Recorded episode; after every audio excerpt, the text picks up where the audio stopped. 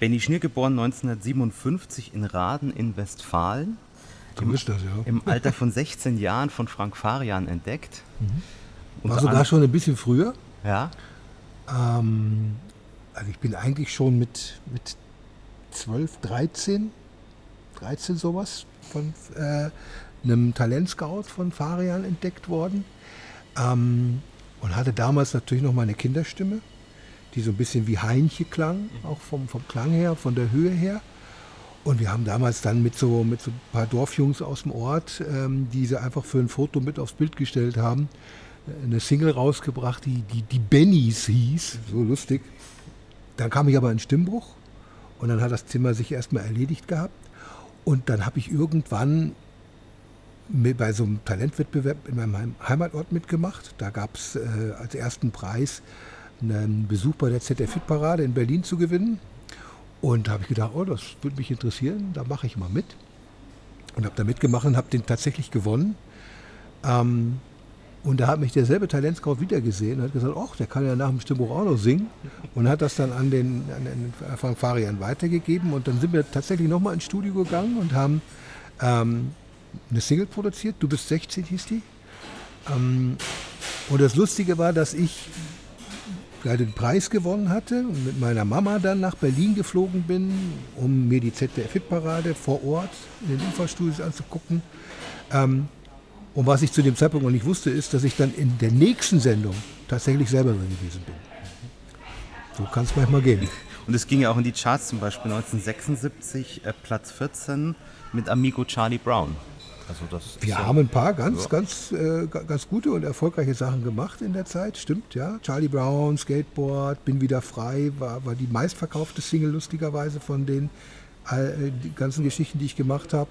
240.000 Singles verkauft, was für damalige Verhältnisse schon nicht schlecht war. Heutzutage wäre wahrscheinlich drei Monate Platz 1 in den Charts mit der Verkaufszahl. Und 1979 ging es dann auch schon in Richtung Moderation, ZDF. Ja, es hat sich eigentlich eher durch Zufall so ergeben. Ich, ich habe natürlich ähm, dadurch, dass ich halt als, als Sänger im, im, ZDF oft unterwegs war, oft in der Hitparade, in der Disco und so weiter aufgetreten bin, ähm, hat mich dann irgendwann gefragt, ob ich, ob ich auf, äh, im Ferienprogramm auftreten möchte. Und ähm, das habe ich dann gemacht mit meiner Band damals. Und ähm, dann kam irgendwann der Redakteur und sagte, ach Mensch, ähm, hättest du denn nicht Lust, sowas zu moderieren? Und ich hatte das noch nie gemacht, habe gesagt, klar, mache ich. Und ähm, habe das dann tatsächlich im Endeffekt fast zehn Jahre gemacht, zusammen mit der Anke Engelke. Und im, im Rahmen dieser ganzen Moderationsgeschichte ist dann irgendwann äh, auch das Radio dann dazu gekommen. Also ich bin dann irgendwann äh, bei einem Casting für Bayern 3 gewesen. Da hat man einen Nachfolger für Thomas Gottschalk gesucht. Und da schon die erste konkrete Frage, weil normalerweise ist ja der Weg so, ja, man macht vielleicht journalistisch was, dann kommt man zum Hörfunk und dann zum Fernsehen. Ja. Und da ging es andersrum. Das ist ja, ja es ungewöhnlich. Ging, es ging, es ging äh, zum Teil andersrum ähm, und es ist tatsächlich ein bisschen ungewöhnlich gewesen. Äh, ich hatte natürlich insofern ein bisschen den Vorteil, dadurch, dass ich halt zum einen Sänger war und zum anderen also auch schon Moderation im Fernsehen gemacht hatte, dass ich ein bisschen schon wusste, wie ein Mikrofon aussieht und wie man da reinspricht. Ähm, das haben viele der Leute, die sich damals äh, aufgrund des Aufrufs beim BR dann gemeldet haben, ich weiß gar nicht mehr, wie viel das insgesamt waren. Ich glaube, sie haben aus allen Einsendern, die es da gab, 50 Leute rausgesucht gehabt. Ähm, und das wussten natürlich nicht alle, wie man mit Mikrofon umgeht. Da hatte ich so ein bisschen einen kleinen Vorteil. Und man hat dann mit diesen äh, 50 Leuten, die man da ausgesucht hat, hat man dann so ein Moderatorium veranstaltet, so hieß das im äh, Bayerisch, äh, Bayerischen Rundfunk Fachjargon. Das heißt, es waren zwei Tage. Eine Tag war Theorie. Man hat da erstmal ähm, vermittelt bekommen, wie macht man eine Sendung, wie fährt man die. Das gab ja damals äh, Selbstfahrerstudios mit Plattentellern.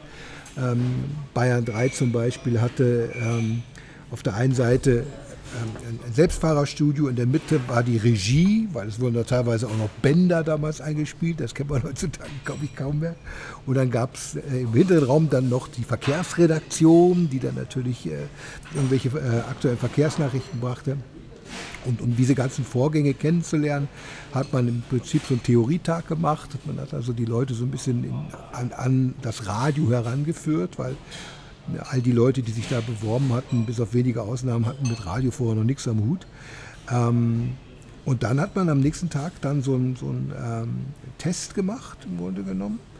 Das heißt, man musste eine eigene Sendung zusammenstellen ähm, mit Musik und ähm, musste die im Prinzip nur anspielen. Also man ging ins Selbstfahrstudio rein, nahm seine Platten mit, es wurden damals noch Platten gespielt, hat die aufgelegt, hat die angespielt und dann nach 30 Sekunden wieder runtergezogen, damit es nicht zu lang wird.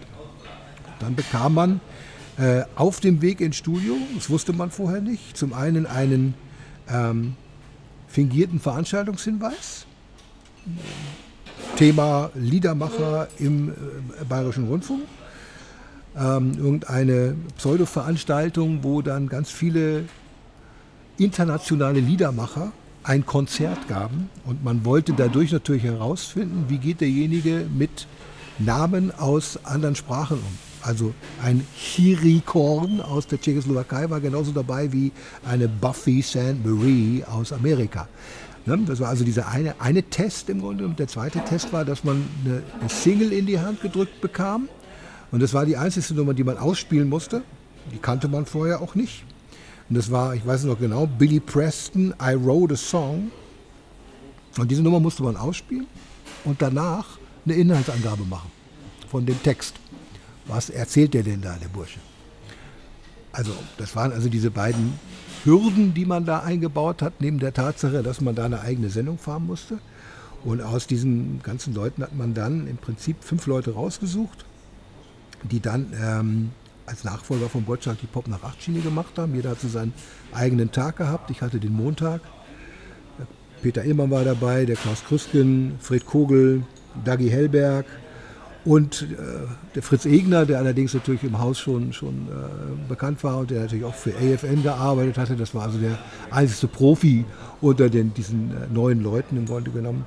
Und unser Chef war der Peter Machatsch, den, den ich also als Chef sehr genossen habe, weil der einfach super war. Das war wie so ein Vater für uns, der im Grunde genommen diese jungen Wilden, die es da damals gab, dann im Grunde genommen durch die Unwägbarkeiten des Bayerischen Rundfunks äh, geschifft hat. Das war manchmal auch notwendig. Was waren denn da alles die Aufgaben dann neben der Sendung oder ging es dann nur um die Sendung alleine? Komplett die Sendung alleine zusammenstellen. Also wir haben unsere Musik komplett selber gemacht. Jeder hatte da so natürlich seine Spezialseiten im Grunde genommen. Der Klaus Kruskin war schon immer jemand, der, der sehr ähm, die, die französischen Liedermacher zum Beispiel äh, gemocht hat. Fred Kogel äh, nannte sich selber immer der Mann mit der eisernen Unterlippe. Das war also so ein bisschen unser, unser, unser Hip-Hopper auch und so.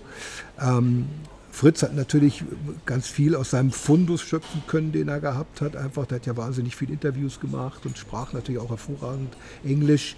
Ähm, ich weiß gar nicht, was die Dagi gemacht hat. Dagi ist auch lustigerweise die einzigste gewesen, die nach der Bayern 3 Karriere kein Fernsehen gemacht hat war lustigerweise waren alle, die da in dem Team waren, später in irgendeiner Art und Weise mit dem Fernsehen verbandelt. Also Peter Illmann hat ja Formel 1 gemacht, der Klaus Krüsken hat viel für das bayerische Fernsehen gemacht. Fred Kugel ist ja äh, dann auch im Vorstand gewesen von diversen Sendungen, war Programmchef und so weiter. Und die Dagi ist nach Wien gegangen und hat Musical gespielt. Also es war die einzige, die mit Fernsehen nichts am Hut hatte. Ähm, und so hatte jeder so seinen Spezialtag. Ich war so ein bisschen der, der, der Rocker in, in, in dieser Crew. Hatte immer schon ein Fable für kanadische Musik und, und speziell für Mainstream-Rock und so. Und ähm, da hat so jeder so ein bisschen aus, aus, seinem, aus seinem Katalog, den er so hatte, aus seinen Platten, die er hatte, zu Hause geschöpft. Und ich weiß nicht, ich habe damals äh, tatsächlich ähm, so ein, zwei Tage ganz intensiv damit verbracht, mir Gedanken über diese eine verdammte Stunde zu machen, die ich da hatte. Ähm, weil man sich natürlich äh, schon im Kopf gemacht hat, was spielt man zu Beginn, was spielt man als zweites, was erzählt man darüber, wie kriegt das einen vernünftigen Bogen. Also man muss sich da schon ein bisschen Gedanken machen, natürlich, klar. Muss man natürlich dazu sagen, 1982, Anfang der 80er Jahre, war Bayern 3 ja auch noch nicht durchgehend ein solches Programm, sondern das war diese Richtig. eine Stunde, ja, ja. die so war. Richtig, ja, ja, ja. Also wir waren so ein bisschen die Exoten im Grunde genommen. Ähm, und, und so, so, kriegte jeder Abend auch so ein bisschen eine andere Färbung, was natürlich ganz spannend war und was die Hörer wahrscheinlich auch sehr genossen haben, weil eben ähm, da so ein bisschen Vielfalt einfach auch in die Geschichte reingekommen ist. Ne? Man hat natürlich ganz viel Musik gehört, die man eventuell selber noch nie auf dem Zettel gehabt hat. Ich, das finde ich heute nach wie vor spannend, sowas. Hat man damals als Nachfolger von Thomas Gottschalk, der das ja, glaube ich, bis dahin sieben Tage die Woche gemacht hatte, irgendwie, wie haben die Hörer reagiert? Kann man da was dazu sagen?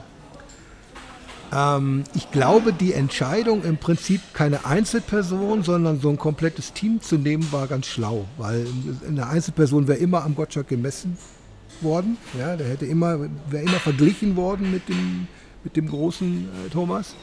Und so im Grunde genommen, dadurch, dass das so auf, auf sechs Häupter verteilt war, ja, und jeder so ein bisschen sein eigenes Ding gemacht hat, im Grunde genommen, ähm, war das eher spannend, als dass man Kritik üben wollte und konnte. Weil ließ sich ja nicht ändern. Der Thomas ist damals zur RTL gegangen, er hat ein besseres Angebot gehabt und, und ähm, deshalb musste man damit leben mit der, mit der Problematik. Also ich glaube, die Entscheidung vom, vom Bayerischen Rundfunk, es gab nicht viele gute Entscheidungen, aber das war eine der guten Entscheidungen, da so ein, so ein junges Team im Grunde genommen ans Mikrofon und an die Regler zu lassen, war, glaube ich, eine gute. Apropos junges Team, es ging dann ja in Richtung Südtirol, nicht viel später, oder? Ja, das, ähm, es, es, gab dann tatsächlich eine Zeit, wo es ein bisschen schwieriger wurde, beim Bayerischen Rundfunk zu arbeiten. Ähm, es gibt in solchen alteingesessenen öffentlich-rechtlichen Anstalten schon, ich versuche das jetzt mal so zu umschreiben, ohne, ohne dass ich da in den Fettnäpfchen trete. Leute, die sich gut kennen und die auch gut miteinander können. Ne? Man könnte auch von Seilschaften sprechen, aber das tue ich jetzt nicht. Ähm, und da sind dann so neue Leute dann gerne Fremdkörper. Und die nehmen einem natürlich auch Arbeitsplätze weg und, und auch Zeiten im, im Radio on air und so weiter und so weiter. Und wir haben dann nach einer Zeit schon zu spüren gekriegt, im Grunde genommen, dass da ähm, so die Alteingesessen, die dann plötzlich äh, keine großen Sendezeiten mehr hatten, im, äh, im Hintergrund ein bisschen rebelliert hatten, als ähm, dann diese Pop nach acht Geschichte sich irgendwann dem, dem, dem Ende näherte, äh, habe ich dann überlegt, was mache ich als nächstes im Grunde genommen. Ähm, ich hatte ja die Ferienprogrammgeschichte noch und dann äh, kam der damalige Geschäftsführer von Radio Bavaria International auf mich zu. Das war einer der, der beiden Sender, die im Prinzip aus Südtirol gesendet haben. Der eine war Radio C und das, der andere war Radio Bavaria International. Und der kam und sagte, er baut gerade so ein neues Team auf im Grunde genommen und sucht Leute, die ähm, da so ein bisschen Ahnung von Musik haben und die so ein bisschen Fable auch für für äh, Rockmusik haben und für so ein bisschen Sachen, die nicht so äh, hundertprozentig chartkonform sind. Und das fand ich spannend und es waren vor allen Dingen waren auch viele Leute im Prinzip aus, aus ähm, einer Diskothek in München dabei, das Sugar Shack. Und das Sugar Shack war so die Rockdiskothek in München, schlechthin. Das war so der Laden, wo ähm, das Electric Light Orchestra, Rod Stewart und wie sie alle hießen, nach ihren Konzerten hingingen und noch ein bisschen gefeiert haben. Ähm, und die DJs da hatten natürlich einen entsprechenden Ruf. Die kannten sich ziemlich gut mit Musik aus. Und wir hatten einige dieser DJs bei uns im Team, die dann die Non-Stop-Music-Strecken gemixt haben. Und das war natürlich ein, ein, echtes Pfund und ein echt großer Vorteil im Grunde genommen. Und klang natürlich auch äh, anders, als man das bisher vom Radio gewöhnt war.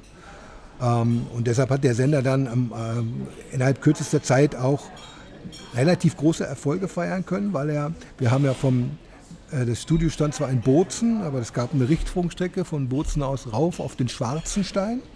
Und vom Schwarzenstein aus hat man im Prinzip nach Bayern reingestrahlt und das Signal war so stark, dass man auch in München relativ problemlos zu empfangen war. Das heißt, man konnte tatsächlich im Autoradio in München diesen Sender empfangen. Und das hat sich innerhalb kürzester Zeit ziemlich schnell rumgesprochen. Und ähm, ich glaube, wir haben damals dem, dem, dem Bayerischen Rundfunk innerhalb kürzester Zeit 30 Prozent Hörer weggenommen. Das fand er natürlich nicht so lustig. Wie war denn so die Arbeit dann da in Südtirol? Wie, wie hat sich das so unterschieden zu einem bayerischen Rundfunk, wenn wir das mal so beschreiben? Piratenradio. Also ich meine, das war tatsächlich Radio auf eine Art und Weise, wie ich sie vorher nicht kannte.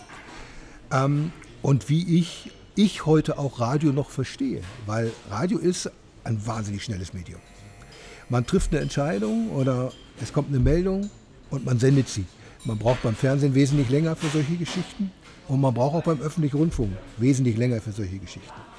Das Privatradio im Grunde genommen, was es damals ja in den Kinderschulen war, ähm, konnte sehr, sehr, sehr schnell reagieren und sehr, sehr schnell Ideen umsetzen auch. Wenn wir eine Idee gehabt haben, dann haben wir die am nächsten Tag umgesetzt. Wenn man das beim äh, öffentlich-rechtlichen Rundfunk machen wollte, dann brauchte man zur Not drei Monate, bis das durch die ganzen Instanzen, Programmdirektionen und so weiter. Das heißt, dieses, dieses schnelle Handeln im Grunde genommen, das ist etwas, was mich total begeistert hat damals. Also wenn wir eine Nummer entdeckt haben, dann haben wir sie sofort gespielt. Wir hatten, hatten Leute, die haben in Kanada, in Toronto für uns Sachen eingekauft, im Grunde genommen, die dort gerade populär waren. Und wir konnten die einfach am nächsten Tag, wenn es gut lief, spielen. Wir waren damals die ersten, die Loverboy gespielt haben und solche Geschichten oder Saga und sowas. Das kannte kein Mensch vorher. Und ähm, das hat das Ganze natürlich extrem spannend gemacht. Ja. Also insofern war das natürlich ein komplett anderes Arbeiten, unabhängig davon, dass natürlich der Bayerische Rundfunk ähm, eine komplett andere Technik hat. Ja. Ähm, da gab es einen Tisch, da stand ein Mischpult drauf und zwei Plattenteller rechts und links und eine Cardbox für die Werbung oder zwei Cardreader für die Werbung, wenn, wenn man Glück hatte, ja, so mit Cartridges drin. Ähm, und dann hat man da im Prinzip äh, Radio damit gemacht. Also so ein bisschen Piratensender Powerplay. Ja. Wie groß war das Team damals? Wie groß war das Team? Vielleicht 15 Leute oder so. Es gab äh, natürlich ähm, DJs, die moderiert haben. Und es gab Leute, die halt unsere Nonstop-Geschichten für die Nacht gemacht haben, weil das Nachtprogramm haben wir natürlich nicht live moderiert, sondern dann haben wir, haben wir Bänder gespielt im Grunde genommen. Die wurden speziell produziert von diesen Sugar Shack DJs zum Beispiel. Und dann gab es natürlich logischerweise ähm, auch noch Leute für den Vertrieb, also die Leute, die Werbung versucht haben zu verkaufen, war damals auch schon ein Thema. Irgendwie musste sich der Sender ja finanzieren. Wir bekamen ja keine, keine Gebühren, Rundfunkgebühren, wie das der, der, der öffentliche Rundfunk bekommen hat, sondern wir mussten uns ja selber finanzieren im Prinzip. Ähm, und da gab es natürlich auch ein Team von Leuten, von Media-Leuten, die halt rumgegangen sind und gesagt haben, schaut mal her, gibt den Sender, wenn ihr Werbung schalten wollt, kostet das so und so viel Geld oder so. Wir haben schon Radio C angesprochen. Da ging es dann ja auch noch hin. Ja, lustigerweise bin ich irgendwann tatsächlich auch beim, bei, bei Radio C gelandet. Das war ja am Anfang die direkte Konkurrenz im Grunde genommen.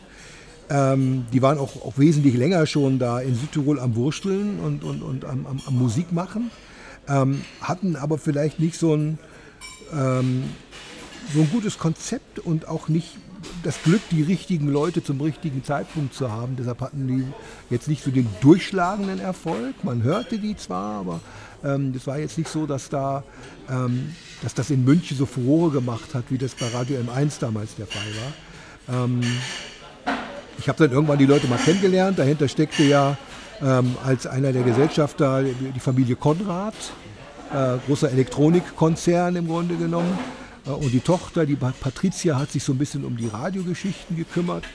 Und die habe ich irgendwann mal kennengelernt und die fragten mich dann irgendwann mal, Mensch, hättest du nicht Lust, ähm, unsere Geschichte ähm, in München, die hatten in München Studios und in Südtirol im Prinzip zu leiten. Und ich habe gesagt, ich kann das gerne machen.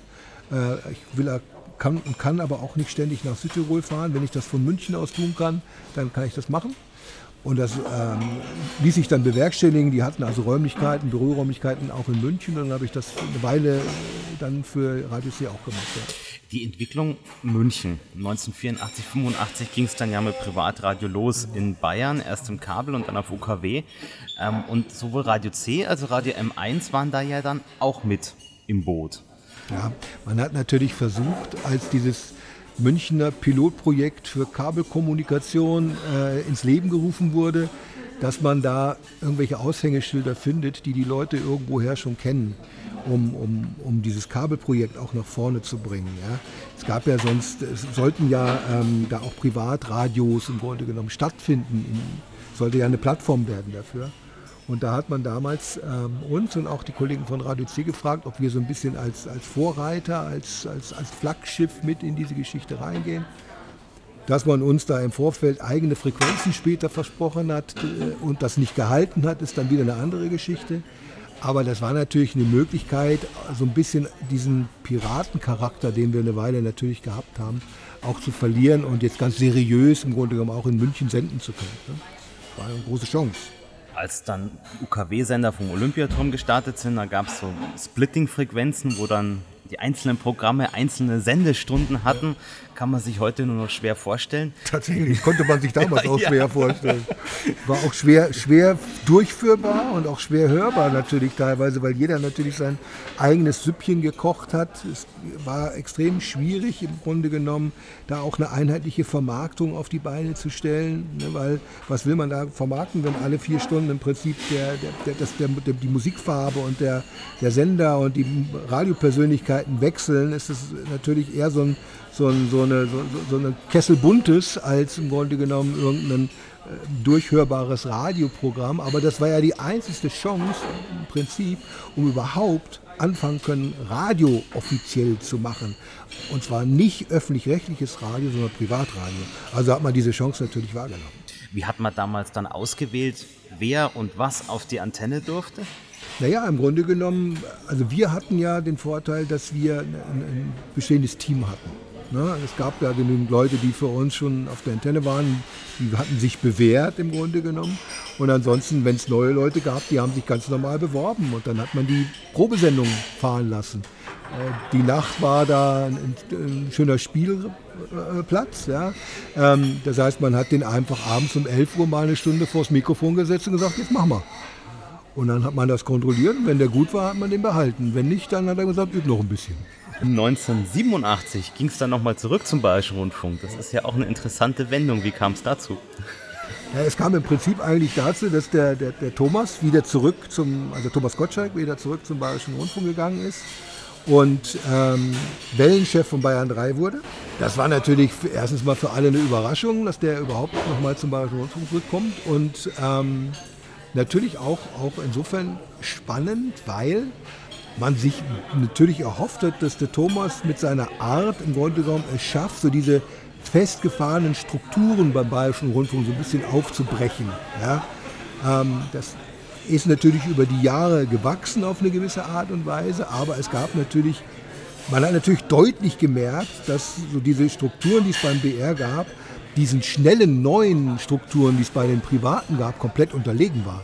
Ich habe vorhin schon gesagt, im Grunde genommen Entscheidungen zu fällen und etwas umzusetzen, ähm, ging bei den Privaten einfach flotter. Ja. Und man hat sich wohl, glaube ich, so ein bisschen durch das Engagement von Thomas erhofft, dass er ähm, da so frischen Wind in die Geschichte bringt und, und, und ähm, einfach Dinge schneller macht und, und, und, und moderner macht im Grunde genommen. Das ist ihm auch ganz gut gelungen.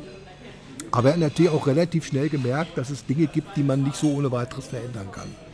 Ähm, aber trotzdem, er, er, rief mich damals an und sagte, Mensch, ähm, hättest du nicht Lust, mit, mit in mein Team zu kommen? Und ich habe dann gesagt, klar, super.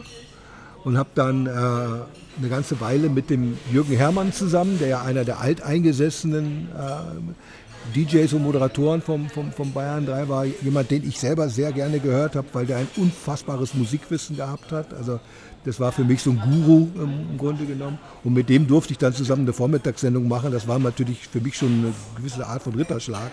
Ähm, und es hat auch großen Spaß gemacht. Also wir, hatten, wir waren musikalisch auf derselben Wellenlänge im Grunde genommen. Wir, wir mochten dieselbe Art von Musik und, und ähm, haben echt Spaß gehabt, ähm, diese Sendung zu fahren.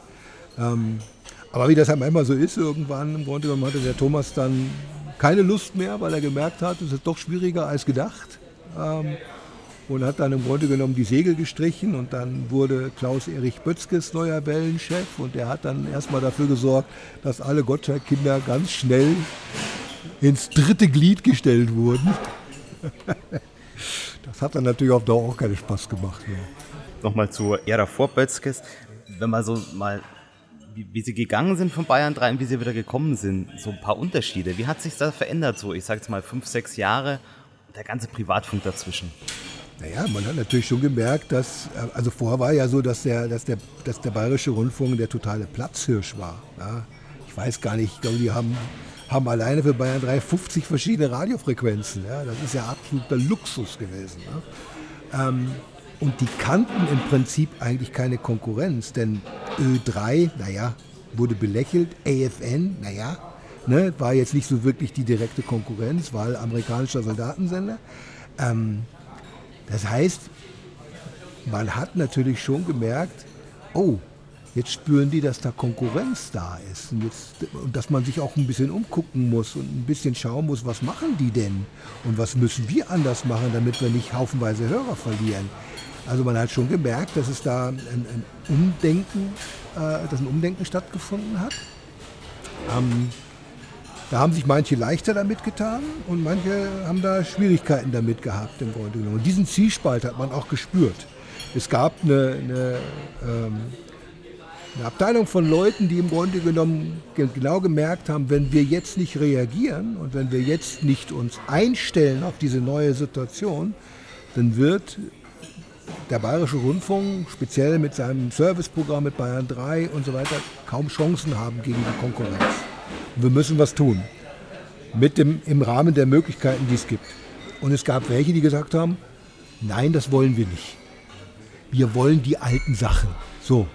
Und diese beiden Geschmäcker oder Ziel, Zielsetzungen im Haus haben, haben miteinander gerungen.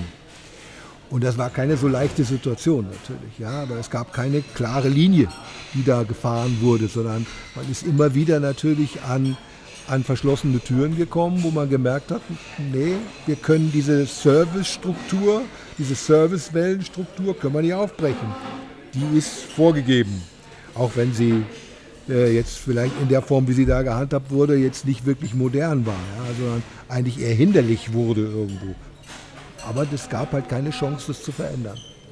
Also ich bin dann in eine Situation reingekommen, wo es auf der einen Seite eine Aufbruchstimmung gab, wo man gesagt hat, ja, wir versuchen jetzt was Neues. Wir haben jetzt äh, einen Chef mit dem Gottschalk, der alleine durch seinen Namen das bewegt, wo dann die, die Oberen im Grunde genommen ab, abnicken, nur weil Herr Gottschalk sagt, ich will das so.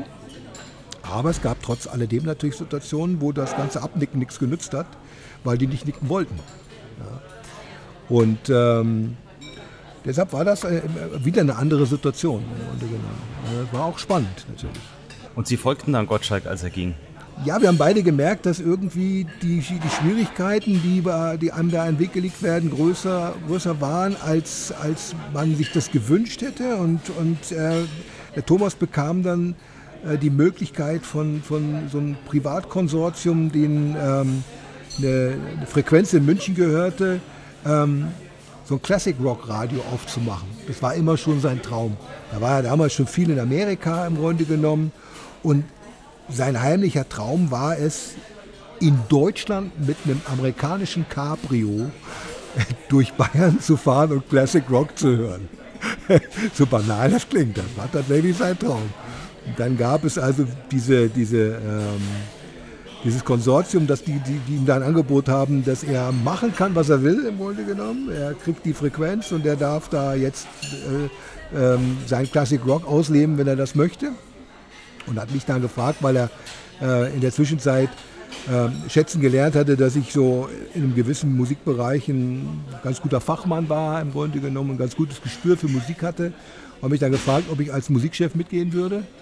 Und dann habe ich gesagt, ja, meine Zeit beim BR hatte sich im Prinzip äh, so gut wie erledigt. Ich war irgendwann nachts um 23 Uhr für eine Sendung, die Blue Night Shadow hieß, nur auf, auf Antenne. Die machte zwar Spaß, aber das fand halt jenseits der Hörgewohnheiten im Grunde genommen statt. Und dann habe ich halt überlegt, was machst du jetzt? Wurstelst du da jetzt weiter im Grunde genommen unter ferner Liefen beim BR? Oder machst du so ein neues spannendes Projekt? Und ähm, ja, da war die Entscheidung dann nicht schwer gefallen. Er war zwar dann ziemlich sauer im Grunde genommen, dass ich dann so die Segel gestrichen habe. Seitdem habe ich, glaube ich, auch nie wieder für den BR gearbeitet. Aber das war es dann wert im Grunde genommen. Das war auch wurscht irgendwie. Weil das war dann schon ein spannendes Projekt. Also es ging ja um Radio Xanadu, wenn wir genau, genau sind. Und das, was ich davon bisher gehört habe, ähm, das war tatsächlich etwas quasi Formatradio, ohne diesen Begriff jetzt positiv oder negativ bewerten zu wollen, Genau. wirklich aus den USA kopiert. Korrekt, genau. Also es, es, war, es war Spartenradio, das, was es nicht gab, im Grunde genommen. Jeder hat natürlich versucht, alles zu machen. Äh, Gerade äh, am Anfang, als Privatradio äh, ähm, sich so entwickelt hat, ähm, hat es sich ja auch für mich persönlich in eine Richtung entwickelt, die ich schade fand. Weil für mich hat das Privatradio, was ich kannte aus Frankreich, aus Amerika, hatte seinen Reiz darin, dass es im Grunde genommen Spartensender gab. Dass es einen Country-Sender gab, dass es einen Rock-Sender gab, einen Oldie-Sender gab und so weiter und so weiter. Weil in dem Moment, wo natürlich alle Sender dasselbe machen, im Grunde genommen, ähm, teilen sie sich auch denselben Kuchen ja? und auch dieselbe Hörerschaft. Ähm, das hat man in, in, in, Deutschland bis zum heutigen Tag ja nicht wirklich hinbekommen. Sei es mal, wenn man mal das Internet außer Acht lassen jetzt oder irgendwelche Streaming-Geschichte, die mittlerweile jeder Sender hat. Aber so diese Radiovielfalt, die es in den anderen Ländern wie in Frankreich oder in Amerika war, die gibt es ja nach wie vor hier in Deutschland nicht. Da macht ja jeder, wenn es geht, Top 40 Radio, ja, meist reduziert auf 500 Titel in der Rotation, damit man nicht viel falsch macht. Ähm, und das war's. Ja. Und das finde ich nach wie vor schade, dass das so ist. Ähm, und das war, was wir damals mit Classic Rock gemacht haben, war im Prinzip nichts Neues, weil das gab es ja schon, aber nicht in Deutschland. Und insofern war es dann wieder was Neues, weil wir halt uns bemüht haben, Musik aus einer Richtung zu spielen, aus einer Musikrichtung zu spielen, nämlich Classic Rock. So. Und das war ein klares Angebot, was wir an die Hörer gemacht haben. Wir haben gesagt, bei uns gibt es kein, kein, keine, keine, keine Vielfalt in dem Sinne, dass wir von Oldie bis deutschen Schlager alles spielen, sondern wir spielen eine spezielle Musikrichtung. Nimmt es oder nimmt es nicht? War ein Experiment. Ähm, für meine Begriffe hat es ganz gut funktioniert. Besser als, als, als äh, ursprünglich gedacht eigentlich. Ähm, weil natürlich das erstmal die Hörgewohnheiten gesprengt hat, die es da so gab. Ja. Aber trotz alledem muss man natürlich im Nachhinein sagen, hat sich diese Spartenradio-Geschichte nicht durchsetzen können. Ja, es lief halt auch nicht so lange, so gute drei Jahre waren es. Und dann wurde der Sender an französische Energy verkauft. Genau. Und die machen ja nun wieder das alte Schema F. Ich gehe mal davon aus, es lag schlicht und ergreifend an den Hörerzahlen und damit an fehlenden Werbeeinnahmen, dass das so weit kam? Oder? Ich weiß gar nicht, ob es an den Hörerzahlen lag, weil ich glaube, die waren ganz stabil und ganz gut. Ich glaube, dass es eher daran lag, dass sich die, die Gesellschafter, wie das dann meist bei solchen Geschichten so ist, ähm, mehr Einnahmen versprochen haben, als sie im Endeffekt bekommen haben. Ja? Ähm, und das ist halt immer natürlich äh, eine Geschichte, wie man, wie man an so eine Sache herangeht, im Grunde genommen. Ja? Macht man Radio, um viel Geld zu verdienen, oder macht man Radio, wenn man Lust auf Radio hat? Ja? Sie blieben aber auch nach Xanadu beim Radio und sind zu Charivari gewechselt in München. Und ja. das war dann ja wirklich auch eine längere Sache. Das war eine längere Sache, genau. Und ähm, das war im Grunde genommen für mich auch ein Experiment, mal in, in, in München ähm, so ganz offiziell äh, Privatradio zu machen. Und Charivari war in, in München eigentlich eher, als ich kam, so ein Schlagersender. Ähm, und die wollten aber, weil die Zahlen jetzt nicht so super waren, wollten die gerne was Neues probieren. Und dann haben wir im Grunde genommen versucht, so ein bisschen ein anderes Musikprogramm zu machen, was auch ein bisschen anders klingt. Und ähm, das hat dann eine ganze Weile ganz gut funktioniert bis wieder dann irgendwann jemand kam, ein Mr. X, so hieß der tatsächlich, der wurde mir dann tatsächlich vom, äh, vom Programmchef so, so präsentiert, ein Mr. X, der dann ähm, dem dann Titel aufgefallen waren, die bei uns laufen, die er nicht gut fand. Und dann wurden die Diskussionen irgendwann ähm, so zäh, dass ich dann irgendwann gesagt habe, okay, das ist jetzt nicht mehr meins, da gehe ich dann lieber. Und heute sind Sie Musikchef? Wieder, ja. Ich habe eigentlich damals, also nach dieser, tatsächlich nach dieser Radio Charivari-Erfahrung, ähm, die hat mich, hat mich selbst persönlich so getroffen im Grunde genommen. Ich weiß gar nicht, heute gar nicht wieso, aber ich hatte da sehr viel Herzblut in die Geschichte gesteckt und, und war massiv enttäuscht von, von dem Ergebnis, weil ähm, die Zahlen waren okay und, und äh, die Leute, die da gearbeitet haben, sich haben wohlgefühlt mit der Musik. Das ist ja auch ganz wichtig, dass man das auch nach außen hört, dass die Leute das gut finden, was man da so macht, wenn man das auch gut verkaufen können und so. Also es gab für mich eigentlich keinen Grund, im Grunde genommen zu sagen, wir ändern das. Und es gab auch nicht wirklich einen Grund. Der, der Grund war ein, im Endeffekt ein anderer. Der Grund war, dass dieser Mr. X jemand war, der sich immer schon gewünscht hatte, Musikchef von Charivari zu werden, das aber nicht konnte, weil er nämlich gleichzeitig äh, Musikberater für Radio Arabella war. Und man durfte keine zwei gleichen Sender im selben äh, Einzugsgebiet beraten. Also hat er immer von hinten rum gestichelt und von hinten rum gemacht, im Grunde genommen. Und als ich dann gegangen bin, hat man dann tatsächlich auch so eine Konstruktion gefunden, dass der im Prinzip, äh, dass die Musik aus, von einem Sender aus Österreich angeblich kam. Und der Berater dieses österreichischen Senders war dann wieder dieser Mr. X. Also hat er sein Ziel erreicht gehabt, im Grunde genommen. Aber es, es, war tatsächlich so, dass ich so frustriert tatsächlich war und, und, und, und, und auch persönlich getroffen war, dass ich erstmal eine Zeit gebraucht habe, um mich, mich, mich da mit abzufinden. Heute, wenn ich, wenn ich zurückblickend das sehe, ähm, dann sage ich, Mensch, das ist halt das Geschäft, ja. Da muss man mit leben, dass sowas passiert. Ähm, konnte ich zu dem Zeitpunkt damals nicht. Und ich habe gesagt, ich will mit Radio nie wieder was zu tun haben, weil sich das auch in, in, einen, in einen Bereich entwickelt hatte, den ich nicht kannte und auch nicht wollte. Ich bin damals mit eigenen Platten zum Bayerischen Rundfunk marschiert und habe meine Sendung selber gefahren, habe die Musik selber ausgesucht. Und mittlerweile war das ja so, dass man als Moderator mit der Musik überhaupt nichts mehr zu tun hatte. Man hat sich vor einem Bildschirm gehockt und da ist die Musik von einem Musikplanungsprogramm gemacht worden, im Grunde genommen. Oder von irgendeinem Berater, der die Musik geschickt hat. Also der Kontakt zur Musik und zu dem, was man da macht, war eigentlich auf ein Minimum reduziert. Ja, und es war eigentlich eher wichtiger, dass man den berühmten Free Element Break vernünftig macht, als dass man was zu der Musik erzählt. Und wer die Musik gemacht hat und, und was mir persönlich immer wichtig war, um auch Zusammenhänge zu verstehen. Ja. Ähm, und dann habe ich gesagt, nee, ich will mit Radio nichts mehr zu tun haben und habe dann ähm, in der Zwischenzeit dann irgendwann mal, glaube ich, insgesamt 13 Jahre für einen Fernsehsender gearbeitet, der allerdings auch ein Musiksender war. Ähm, habe da die ganze Musikprogrammierung gemacht, habe äh, Programmplanung gemacht, habe Sendungen selber gemacht. Ähm, und nach, irgendwie nach 13 Jahren habe ich dann gedacht, ach, Mai, jetzt könnte ich mal wieder was anderes machen. Und habe dann durch Zufall eine Anzeige hier äh, entdeckt gehabt in der Radioszene, dass sie hier einen Musikchef gesucht haben für RSA Radio im Allgäu. Und habe mich da einfach auf blöd beworben und bin dann tatsächlich genommen worden und bin jetzt äh, tatsächlich Musikchef von, von drei verschiedenen Wellen. Also es gibt neben dem ganz normalen RSA-Radio, was so die Hauptfrequenz ist, die man natürlich auch über Antenne empfangen kann, gibt es noch ähm, eine Geschichte, die heißt Heimatmelodie, das ist ein DAB-Plus-Sender. Und äh, eine andere, zweite, dritte Geschichte, die Gracie Allgäu heißt, das ist auch ein DAB-Plus-Sender. Ist im Prinzip aber nichts anderes wie eine ähm, abgespeckte Kopie im Prinzip vom RSA äh, Radio äh, im Grunde genommen. Aber für diese drei Geschichten bin ich im Grunde genommen zuständig. Habe jetzt als erstes im Prinzip ähm, die, die ganze Musikplanung, die für Heimatmelodie gemacht wurde, die wurde so ein bisschen so ein bisschen äh, halbseiden mit einem ganz merkwürdigen Programm gemacht, sodass wir das Problem hatten, dass im Sommer Weihnachtstitel liefen. Ähm, das habe ich dann erstmal das komplette Archiv in den Musikmaster, in unser Musikplanungssystem im Grunde genommen rübergehievt, was nicht ganz so einfach war. Ja, weil ich viel Musik hören musste, so Volksmusik und Schlagermusik, die da hauptsächlich läuft. Die musste kategorisiert werden und, und, und ähm, äh, planbar gemacht werden, sozusagen. Aber das ist das Erste, was ich so in, ersten, in den ersten Wochen in Angriff genommen hatte.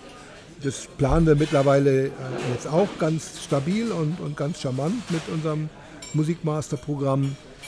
Und ähm, die anderen Sachen, das ist ein, haben wir auch ein bisschen an der Musik geschraubt jetzt, haben so ein bisschen die 70er rausgenommen, die da ursprünglich mal drin waren, äh, und mehr 90er reingenommen, haben also so ein bisschen den Musikcharakter verändert, ähm, sind ein bisschen moderner geworden auch, aber fahren, glaube ich, trotz alledem ein Musikprogramm, was, das höre ich jetzt auch von, von, von Leuten, die im Grunde genommen jetzt einschalten und sagen, ah, super, ihr spielt Sachen, die man nicht so oft irgendwo im Radio hört. Und das finde ich ein schönes Kompliment. Ja? bis man ähm, ein hörbares Radioprogramm macht, aber sich nicht auf die üblichen Verdächtigen verlässt, die es überall gibt im Grunde genommen, sondern dass man eine Alternative bietet.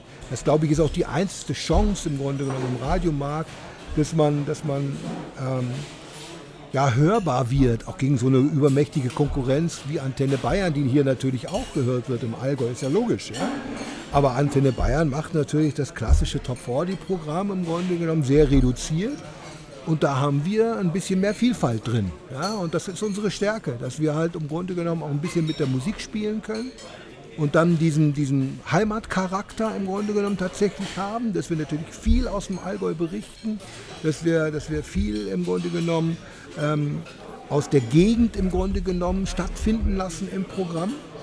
Das heißt, wenn uns jemand hört, der, ein bisschen ähm, ein, ein, vielfältiges Musikprogramm hören will und trotzdem internationale Nachrichten hören will, wissen will, was passiert in der Region, der ist bei uns ganz gut aufgehoben.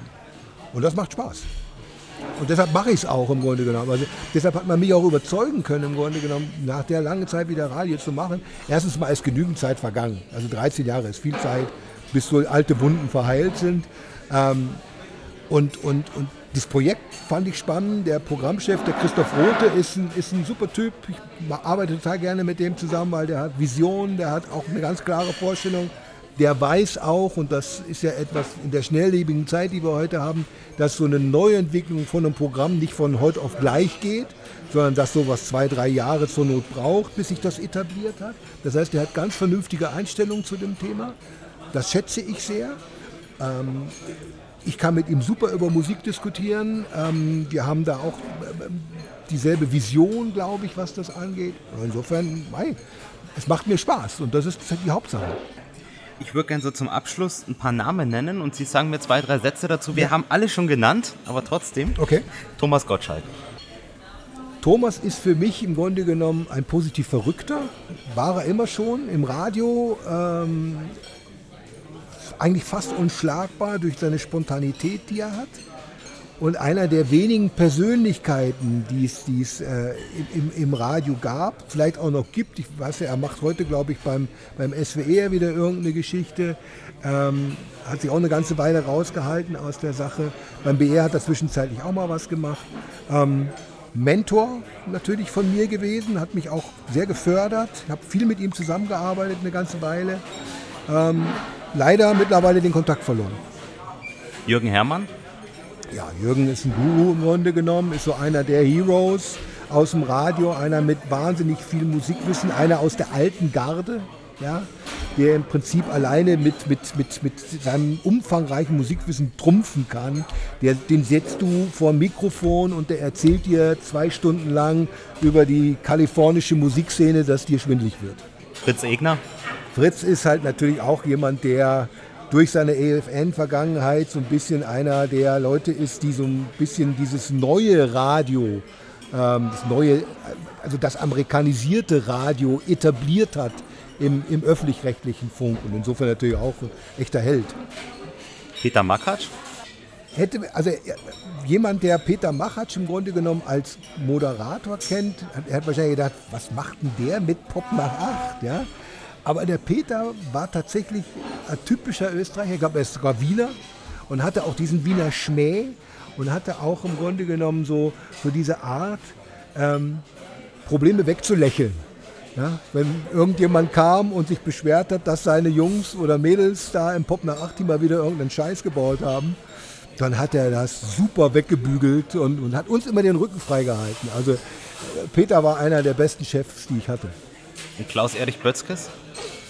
Klaus-Erich Bötzkes war Nachfolger von Thomas Gottschalk beim Bayerischen Rundfunk, hat versucht, mit den Möglichkeiten, die er hat, äh, Chef eines Radioprogramms zu sein, hat vielleicht verständlich für, für seine Position versucht, seine Mitstreiter, seine Leute, die er mochte, im Programm zu etablieren, hat dadurch andere Leute im Prinzip so ein bisschen auf Nebengleis gestellt.